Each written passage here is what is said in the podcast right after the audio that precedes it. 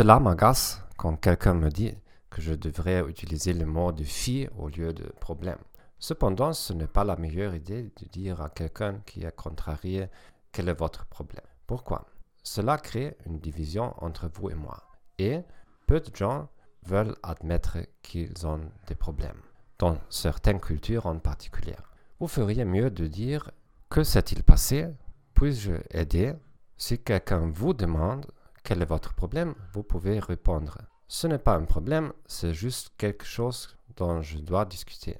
Pouvons-nous parler?